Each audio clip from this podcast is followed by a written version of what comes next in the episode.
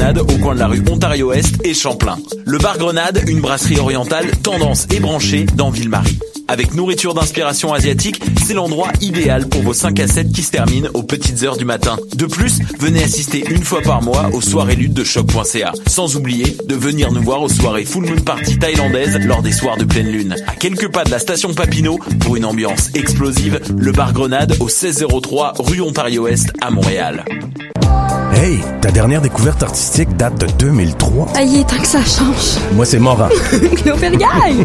On est porte-parole du 21e festival Vue sur la Relève. Découvre avant tout le monde les grands noms de demain. Une programmation originale et audacieuse qui reflète les tendances de l'heure en art de la scène. Du 5 au 16 avril, lâche ton ordinateur et viens voir des shows. 12 dollars pour 2 à 4 spectacles par soir. Présenté par l'Auto-Québec en collaboration avec Québecor. Visite vue sur la relève.com. Vous écoutez Choc pour sortir des ondes.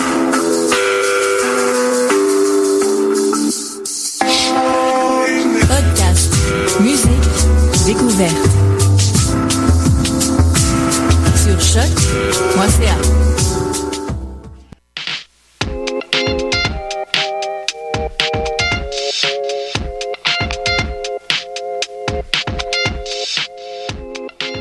L'animal politique, édition du 12 avril 2016.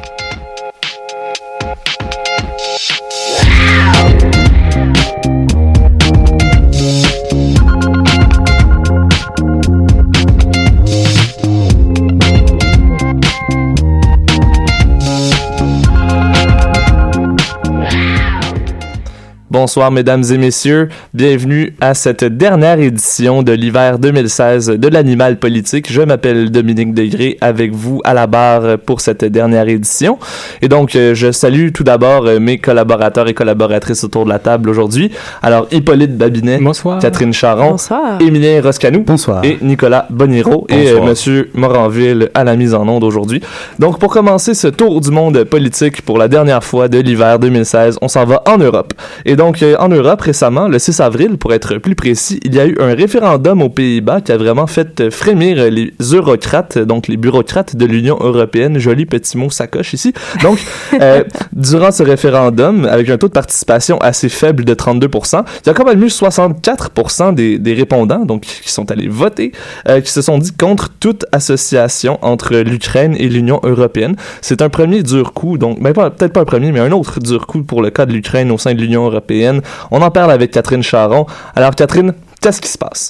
Eh bien, tout d'abord, euh, je tiens à dire que ce référendum-là, il était très attendu par la population parce que c'est elle, finalement, qui a demandé euh, au euh, gouvernement, à l'aide d'une pétition qui a été signée par 451 000 personnes, c'est quand même pas rien, de pouvoir se prononcer sur ce sujet-là. Donc, il faut tout le toutefois se rappeler que aux Pays-Bas, les référendums ne sont pas contraignants. Ils sont uniquement consultatifs. Ça pourrait plus ressembler à un plébiscite, si on veut. Donc, le premier ministre actuel, Mark Rutte, n'est pas, n'a pas les mains liées complètement dans ce dossier-là, mais devra quand même tenir compte euh, de l'opinion publique dans ses prochaines décisions à ce sujet. Une situation qui est plutôt délicate si on pense euh, qu'il est actuellement à la tête de l'Union européenne jusqu'en juin.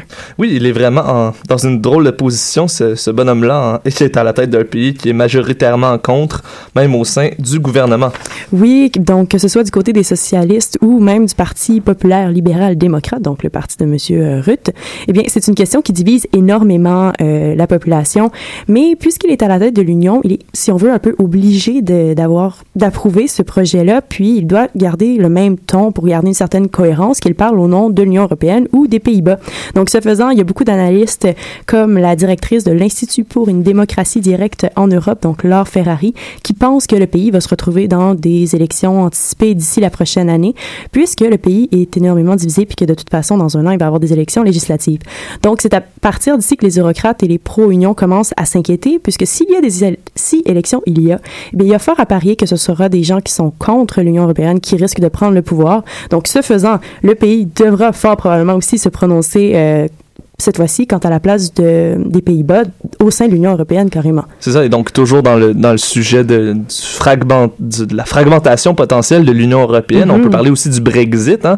Euh, au merveilleux Royaume-Uni euh, avec David Cameron. Euh, c'est un référendum donc qui s'approche assez rapidement. On parle du 23 juin quand même.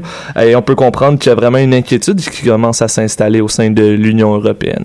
Oui, puis Laure Ferrari faisait justement remarquer ceci dans une lettre ouverte qu'elle a lancée cette semaine. Donc, les médias européens étrangement, eh bien, ils ont très peu couvert cette question-là euh, dans leurs médias. Donc, le référendum néerlandais est pratiquement passé inaperçu, comme pour, si on veut, taire des peut-être remous qui auraient été créés par le fait que la, victoire du non a été euh, quand même importante malgré le, le peu de gens qui sont allés voter. Euh, c'est comme si les gens craignaient que de laisser passer ce message-là conforterait les gens qui sont contre et convaincrait les indécis que de sortir de l'Union européenne est finalement la solution euh, à prendre. Parce que finalement, et c'est ça qui est dit à la fois dans le Figaro et dans le journal Le Monde, ce référendum-là ne tient pas juste compte de l'entrée de l'Ukraine au sein de l'Union, ça illustre aussi comment la population néerlandaise se sent vis-à-vis de l'Union en tant que telle. Donc, à l'heure actuelle, si un pays sort de l'accord, ça enclencherait fort probablement un genre d'effet de boule de neige qui encouragerait les autres populations à pousser sur leurs instances gouvernementales pour qu'il y ait des référendums à ce sujet-là, donc à une future peut-être sortie de l'Union européenne. Donc, si ce même pays-là qui réussirait à s'en sortir par après prouverait qu'il est capable de fonctionner et d'avoir des accords économiques, que ce soit avec d'autres pays de l'Union ou euh, avec d'autres pays, sans avoir besoin de l'Union européenne pour jouer un genre d'intermédiaire, eh bien, cet effet-là, il risque d'être décul- décuplé. Décuplé. Décuplé. Et voilà. Mais bon, euh, en ce moment, c'est vraiment pas à l'avantage de l'union de perdre des joueurs. Donc, non, pas non, du tout. parce que ce serait plus une union si tout le monde s'en va. Tout d'abord, mais aussi euh, si- quand on parle de gros joueurs qui pourraient décider de quitter, des gros joueurs qui sont souvent des membres fondateurs et qui renflouent les coffres de l'Union européenne, puisque bon, en Europe, la situation, la situation économique, c'est pas Jojo. Euh, Non, pas du tout. Puis, euh, c'est un autre élément qui inquiète beaucoup les eurocrates. Donc, pensons-y bien. Si les finances diminuent, ça veut dire qu'il y a moins d'argent. Donc, ils doivent revoir la structure euh, économique de l'Union européenne. Ce qui veut dire qu'il y aurait des réarrangements ministériels, il y aurait des coupures au niveau des budgets accordés pour différents budgets, pour différents projets, mais surtout, il y aurait des diminutions de salaire. Et ça, ça fait peur aux bureaucrates. Donc, accusez-moi comme vous voulez de corruption, de voir la corruption partout, mais euh, c'est quand même un élément qu'il faut pas négliger. Oui, mais euh, de façon plus générale au sein de la population, euh, qu'est-ce qui cause la montée de l'eurosceptisme? Eh bien, bon, chaque coin de l'Europe a des raisons propres à elle, que ce soit à cause de son, de son environnement économique ou politique, mais tout ce, ce qu'on peut en tirer, grosso modo, si on pense surtout aux euh, Néerlandais, c'est que c'est surtout une question éthique. Parce que l'Ukraine, si on y pense bien, c'est un pays qui est reconnu beaucoup pour sa corruption, puis euh, les gens des Pays-Bas veulent pas du tout être associés à ça. Puis si on pense que l'Union européenne non plus n'est pas euh, dans euh, ce qu'on pourrait dire les plus transparents du monde. Puis, bon, bon, il y a certainement un peu de corruption là-dedans aussi. Les Néerlandais commencent à moins s'identifier à cette union-là. Donc, euh, c'est différentes raisons qui poussent les gens à vouloir euh, quitter l'Union européenne. Eh bien, merci beaucoup, Catherine. Le dossier de l'avenir de l'Union européenne, je pense, sera un dossier qu'on va suivre de près à la prochaine saison de l'Animal politique, je pense. Merci beaucoup. Ça me fait plaisir.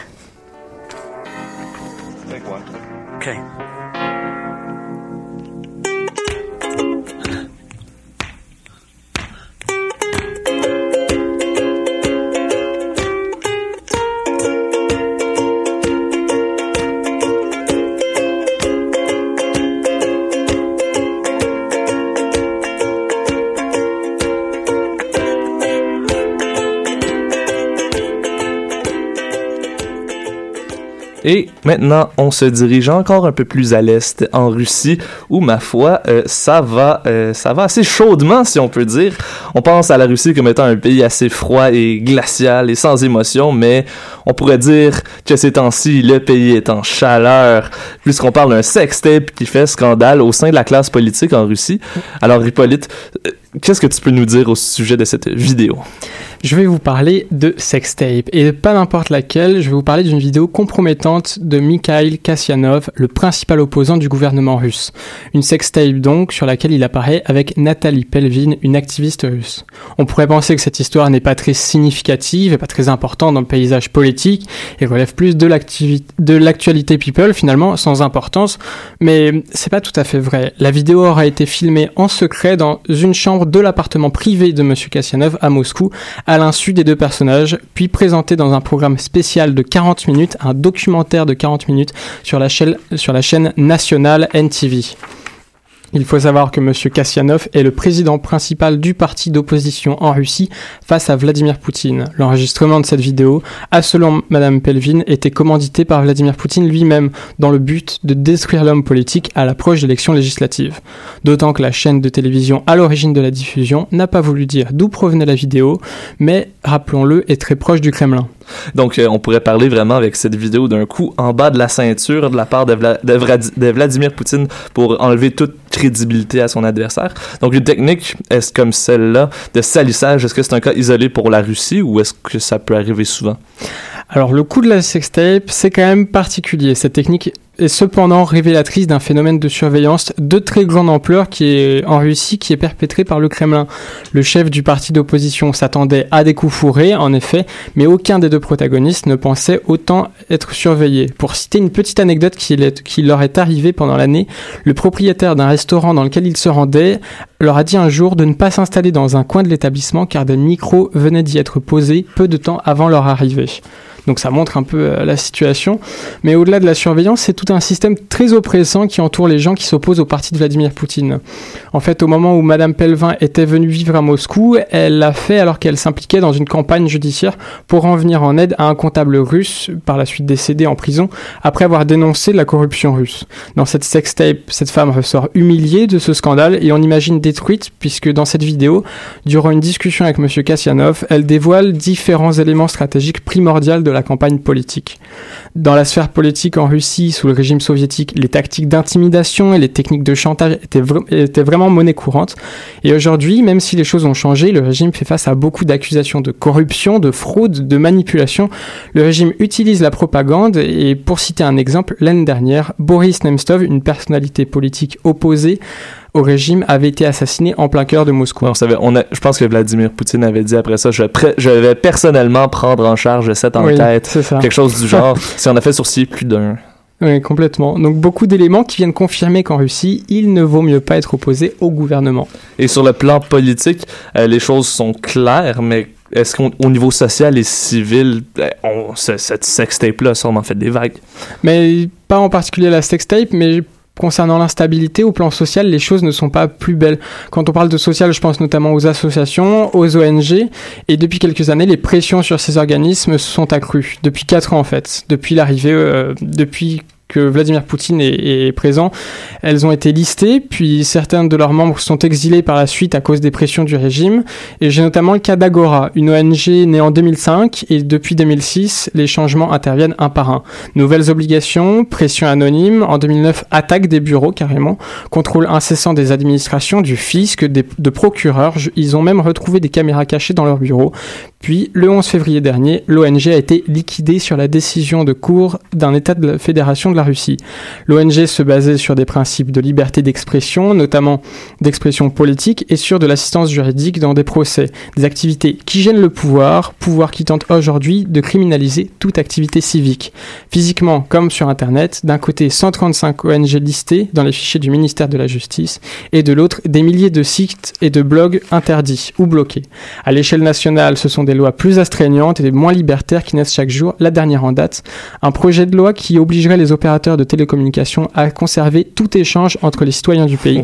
Messages, mails, identité des interlocuteurs, et ce pendant trois ans. Et- Une situation Wow. inquiétante qui, ne risque pas de s'arranger sous la présidence de Vladimir, Pou- de Vladimir Poutine. Eh bien, merci beaucoup Hippolyte pour ce compte-rendu de l'actualité russe.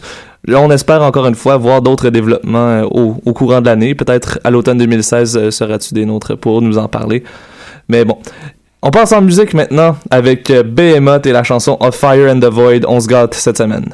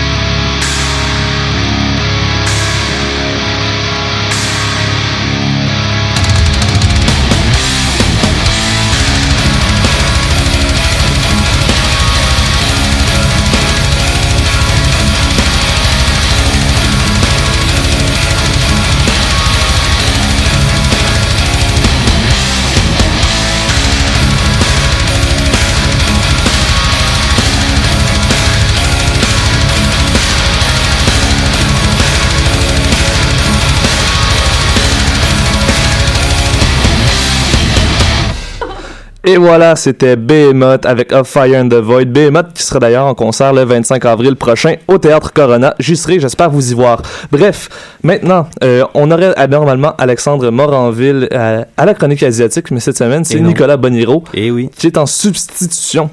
Eh bien, on va parler des Panama Papers encore une fois parce que ça a eu des, des répercussions jusque jusqu'à l'empire du milieu. Euh, donc la semaine dernière, ça a vraiment éclaboussé le gouvernement autoritaire du pays, donc le Parti communiste chinois.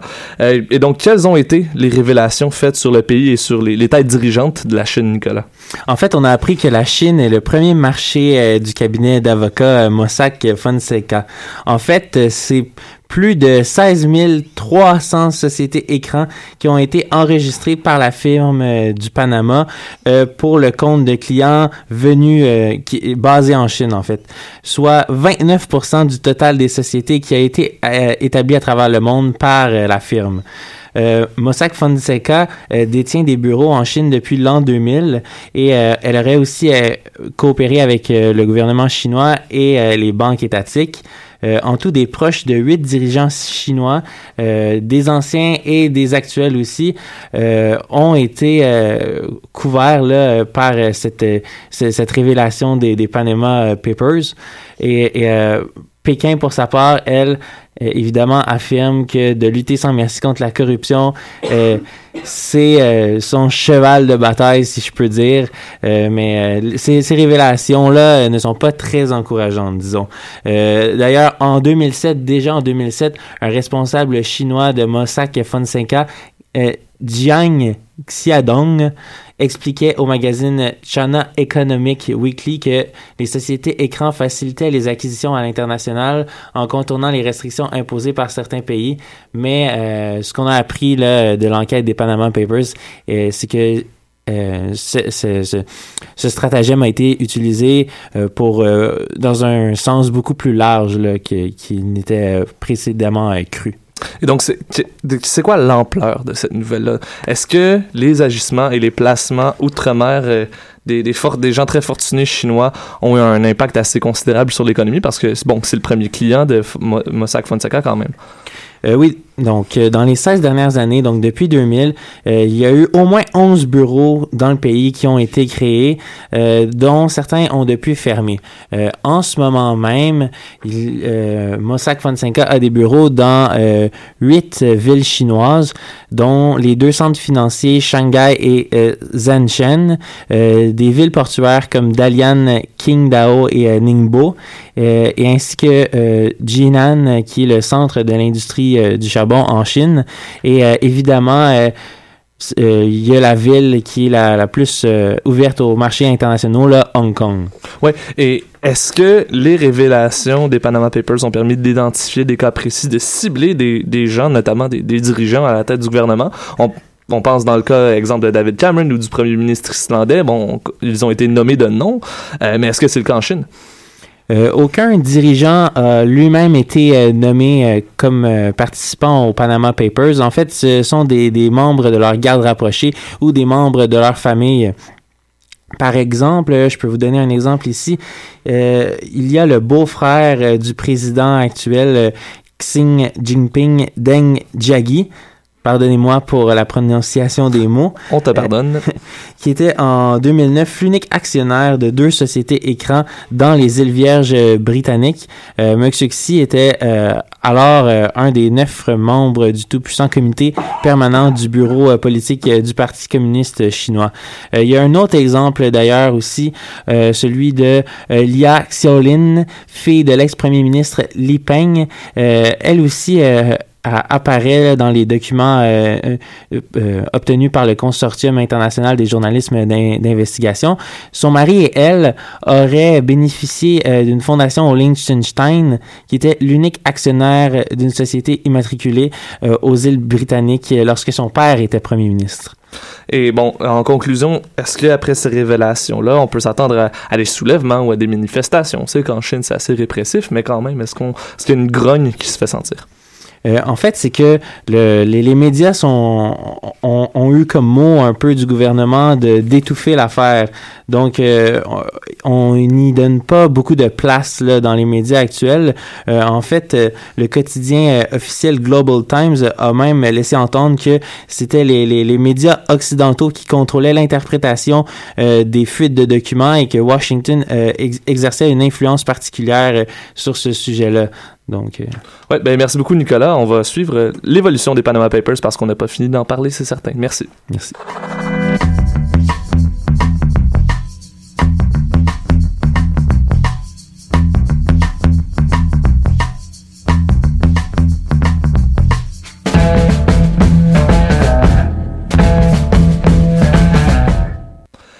Eh bien, pour conclure cette dernière émission de l'animal politique, on retrouve pour une dernière fois Émilien Roscanou et donc pour cette dernière émission, on va parler d'un sujet qui est quand même assez lourd, euh, mais très important, un sujet qui est même tragique, c'est celle de la, crise euh, de santé publique dans la, réserve d'Ottawa-Piscate.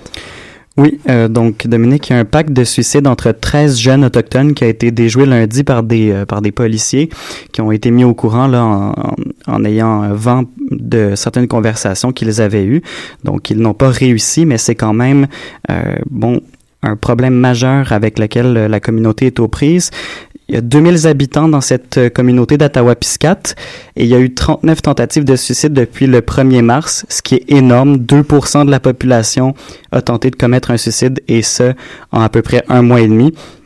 L'état d'urgence a été déclaré, on le comprend, euh, mais il y a juste quatre travailleurs de la santé sur le terrain qui sont même pas spécialisés en santé mentale, qui peuvent pas faire face à cette crise euh, vraiment d'une importance euh, inimaginable. Le problème, c'est aussi que bon, les ressources manquent et le fait que ce soit la, la province qui administre les fonds en santé euh, donnés par le fédéral fait en sorte qu'il y a un niveau de bureaucratie qui est rajouté à tout ça, qui rend le processus encore plus lourd, encore plus kafkaïen. Donc, les réserves autochtones en plus sont très vulnérables euh, lors de situations d'urgence de ce genre, de par leur éloignement et aussi par leur manque de moyens euh, criants. Et donc, euh, est-ce que Ottawa-Piscate a eu de, de, beaucoup de problèmes finalement liés à sa situation précaire? Oui, les, les, euh, bon, les réserves autochtones vivent de, des problèmes immenses. Ottawa-Piscate n'est pas épargné. En 2011, il y a eu une, une crise de logement effarante. L'état d'urgence avait été déclaré. Il y avait 25 familles qui vivaient dans des tentes, des cabanes en bois pas isolées. C'était affreux. Euh, la Croix-Rouge a même dû aller intervenir en sol canadien. En 2012, euh, bon, finalement, il y a une école primaire qui a été annoncée. Ça faisait 10 ans. Donc, au total, elle a été construite en 2014. Pendant 14 ans, il n'y avait pas d'école primaire euh, sur la réserve. En hiver 2012, euh, bon, il y a eu un problème euh, d'eau contaminée. Donc, il y avait des dérivés de méthane cancérigènes qui étaient présentes en forte quantité dans l'eau potable des, habitants. Et puis, Santé Canada avait même conseillé, imaginez-vous, aux résidents de ne pas se doucher plus de cinq minutes et de ne plus boire euh, l'eau de leur domicile. Vous imaginez le scandale de vivre ça aujourd'hui en 2015, en, de, en 2016 au Canada. Et en décembre 2012, bon, on se souvient de Teresa Spence qui avait fait une grève de la faim pour euh, obtenir plus de, plus de droits euh, dans les traités autochtones. En 2014, la réserve est frappée d'inondations parce que la rivière Ottawa-Piscate sort souvent de son lit et puis euh, la moitié de la population avait dû être évacuée. Wow, oui, ben la liste est longue, mais est-ce que mais bon, Ottawa-Piscate, c'est un cas, euh, un cas d'espèce, mais c'est loin d'être la seule réserve ou le seul territoire autochtone qui est dans une situation précaire. A des problèmes un peu partout au pays, d'un océan à l'autre. Oui, c'est ça. Et le problème, c'est qu'on en entend parler juste quand c'est euh, très grave. Kudjouak au Québec défrait aussi les manchettes. Il y a aussi des vagues de suicides. C'est un problème récurrent dans les euh, dans les réserves autochtones. Euh, la communauté de euh, euh, Pimicikamak au Manitoba, il y a aussi des vagues de suicides et il y a eu un état d'urgence qui a été déclaré en mars. Mais tous ces éléments-là sont très graves, mais révèlent d'un problème d'envergure beaucoup plus Les réserves autochtones sont un système ségrégationniste, désuet, qui est systématiquement vicié à sa base. On déplore les situations inhumaines de pauvreté et d'isolation. On pleure les morts, mais on voit pas le système, on revoit pas le système en profondeur. La loi sur les Indiens, juste de par son nom, on comprend qu'elle est inadaptée, qu'elle est vieillotte. Et paternaliste aussi. Et paternaliste, c'est affreux. Le système de réserve était un système favorisant l'assimilation culturelle. Donc les autochtones, les réserves, c'est notre problème collectif. Euh, je pense que les gens doivent prendre conscience de leur responsabilité euh, dans le problème. C'est pas normal que des gens vivent dans des conditions dignes du Moyen Âge dans notre pays aujourd'hui. C'est pas normal qu'on les rejette, on les ghettoise, mais on les discrimine et on les stigmatise énormément. Bon, je veux pas terminer notre dernière émission de l'animal politique sur une note un peu euh, un peu lourde et un peu triste. Donc il y a quand même de l'espoir avec un gouvernement maintenant qui prend conscience du problème et qui répond aux demandes des communautés autochtones.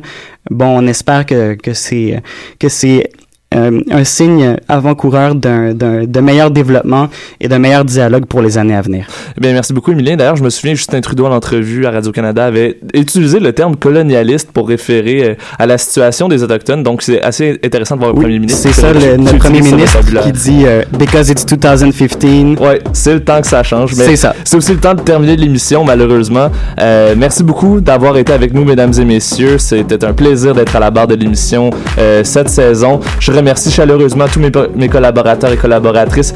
Emilien, euh, Rescano, Hippolyte Babinet, Nicolas Boniro, Catherine Charon, Alexandre Moranville à la mise en Bonne onde. soirée. Merci encore une fois d'avoir été des nôtres. À la prochaine. Merci.